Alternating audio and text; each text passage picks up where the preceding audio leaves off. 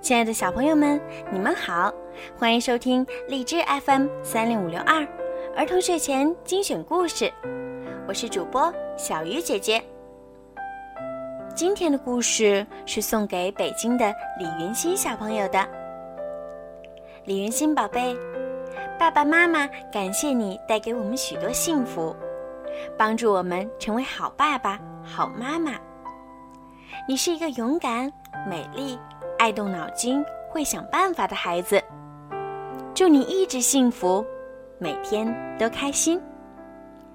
今天呀，要送给你的故事名字叫做《大卫上学去》。现在就让我们一起来听今天的故事吧。几年前，我母亲寄来一本书。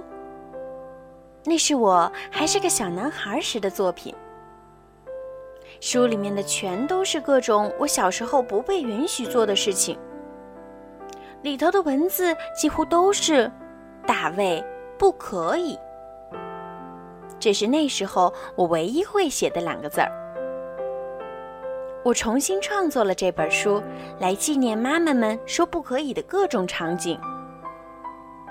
那样子历久弥新，十分有趣。这本重新创作的书就叫《大卫不可以》。这回，大卫来到了学校。现在换成了他的老师说：“大卫不可以。”可是，经过了这么多年，孩子们似乎并没有多少改变。同样，没有多少改变的，还有学校里的规矩。有些规矩的历史，甚至比发明球鞋的年代还要久远呢。可以，很好，当然是很棒的词儿。不过，这样的词儿显然没办法阻止小孩在走廊上奔跑。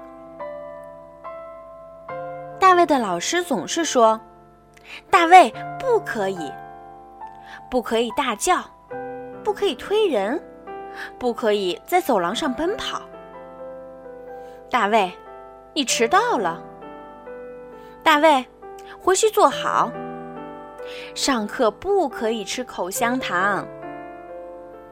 大卫，要先举手，手不要乱碰。注意听讲。大卫，排队去。嗯，他打我，他先打的我。我不管是谁先开始的，大卫，已经开始上课了。嘘，上课要安静。啊，又要去上学。这样吧，大卫同学，放学以后你留下。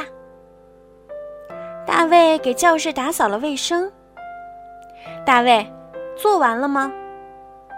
嗯，做得很好，大卫。老师摸着大卫的头夸奖道：“好吧，大卫，现在你可以回家了。”故事很短，但是小鱼姐姐希望听过这个故事的家长和小朋友们。都能有所收获。想一想，用什么样的办法才能够教出更优秀的孩子？好了，小朋友们，晚安。